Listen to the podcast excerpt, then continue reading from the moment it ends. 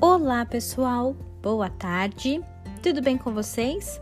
Estamos iniciando mais uma aula de língua portuguesa e hoje nós falaremos sobre um assunto novo. Qual a diferença de afim de e afim? Você já sabe? Não? Então nos encontre em nossa videoaula e depois em nosso encontro pelo Zoom tiraremos todas as dúvidas e faremos atividades sobre este tema. Um beijo e até já!